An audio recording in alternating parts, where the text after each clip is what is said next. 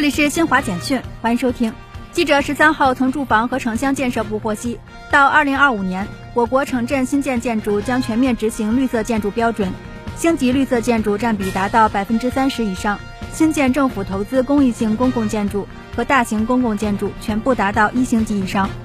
记者十三号从水利部了解到，水利部近日出台母亲河复苏行动方案（二零二二至二零二五年），组织开展母亲河复苏行动。行动聚焦河道断流、湖泊萎缩干涸两大问题，从各地的母亲河做起，强化综合治理、系统治理、源头治理，分级负责，一河湖一策，复苏河湖生态环境。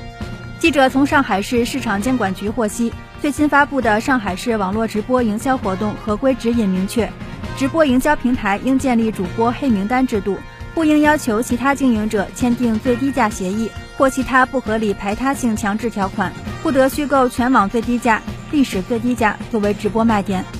美国纽约大学蓝贡医疗中心十二号发布消息说，该机构医学专家近期完成两例异种心脏移植手术，成功将两颗经过基因改造的猪心脏分别植入两名脑死亡者体内，术后未观察到早期排异迹象。以上由新华社记者为您报道。